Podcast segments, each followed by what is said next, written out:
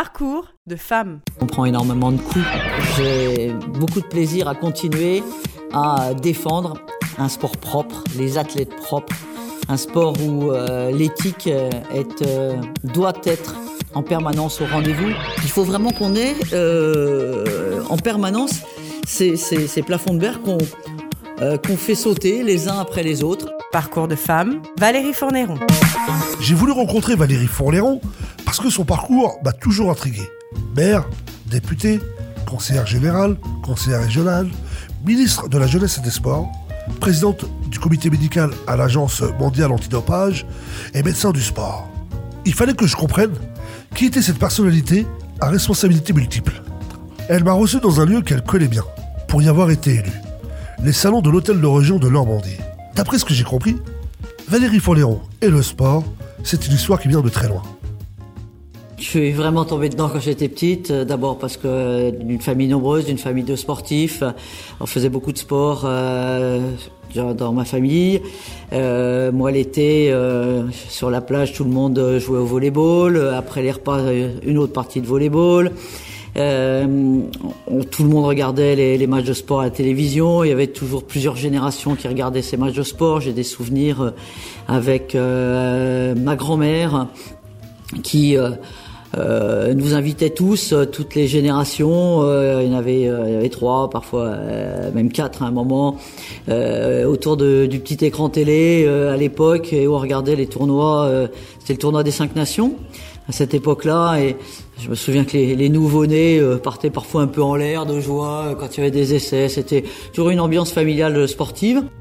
Beaucoup donc de, de jusqu'à un assez bon niveau puisque j'ai été euh, sélectionné euh, national euh, en équipe de France cadette. Puis après, euh, on ne voit pas ma taille à travers à la radio, mais 1m65 m'a empêché de faire une carrière peut-être un peu meilleure. Et puis, à l'époque, il n'y avait pas de, de, libéraux au volleyball. Donc, c'est sans doute la place que j'aurais occupée, parce que j'étais souvent par terre. Mon surnom était la serpillière, je ramassais beaucoup de ballons. Donc j'ai joué jusqu'en National 2. Et puis en médecine, euh, quand j'ai commencé médecine, je me suis dit, bah, je ferai de la médecine du sport. On était très très peu, euh, on se comptait sur les doigts d'une main à vouloir faire de la médecine du sport. Et puis, bon, une femme qui voulait faire de la médecine du sport, c'était vraiment, euh, vraiment pas fréquent. Maman était aussi, est aussi médecin. Moi, c'était vraiment la passion et de la médecine et du sport. Ça me permettait de réunir les deux. Donc euh, voilà. Puis la première, donc je me suis occupé euh, après de, de sportifs et j'ai consulté, euh, je consultais à l'hôpital. Je me souviens très bien parce que c'est un soir, j'étais en consultation de, de, de, médecine du sport, je consultais à l'hôpital et il y a quelqu'un qui attendait dans la salle d'attente et ce quelqu'un, il vient me parler et je comprenais rien parce qu'il avait un accent canadien absolument terrible. C'est la première fois que j'entendais un accent canadien aussi prononcé, euh, voilà. et je comprends je comprends à ce moment-là qu'il cherche un médecin. L'équipe de Rouen était en troisième division à l'époque et euh, il venait du Canada pour euh, chez son, il venait du Canada pour euh, bah, entraîner l'équipe et pour lui il fallait absolument qu'il y ait un encadrement médical, ce qui n'existait pas dans, l'équipe à l'époque.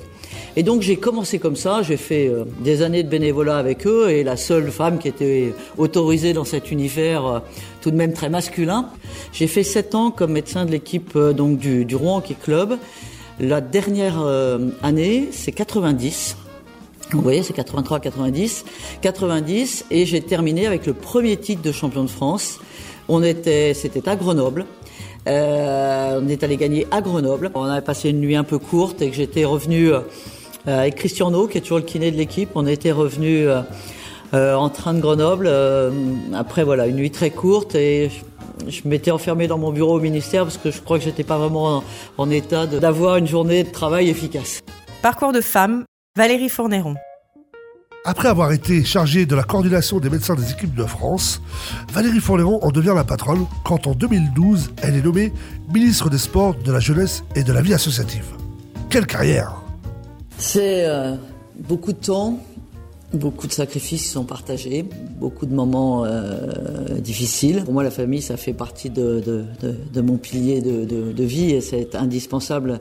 Donc, quand on n'a pas le temps de prendre beaucoup de quantité, on essaie de faire euh, des grands moments de qualité. C'est dans tous les cas ce que j'ai essayé de faire, avec euh, aussi les, douleurs de la vie. quand en 2000 j'ai perdu un de mes enfants. Ça ne s'oublie pas, des blessures comme celle-là, elles s'oublient. Euh, elles s'oublient jamais. Beaucoup d'interrogations en famille, en particulier avec mes trois autres enfants. Et donc c'est euh, eux qui m'ont incité à, continuer et m'ont dit il faut pas lâcher. Aujourd'hui, il faut continuer l'engagement public à donner. et donc, c'est ensemble qu'on a, on a fait ce choix. La politique est un monde dur, mais il faut autre chose dans la vie.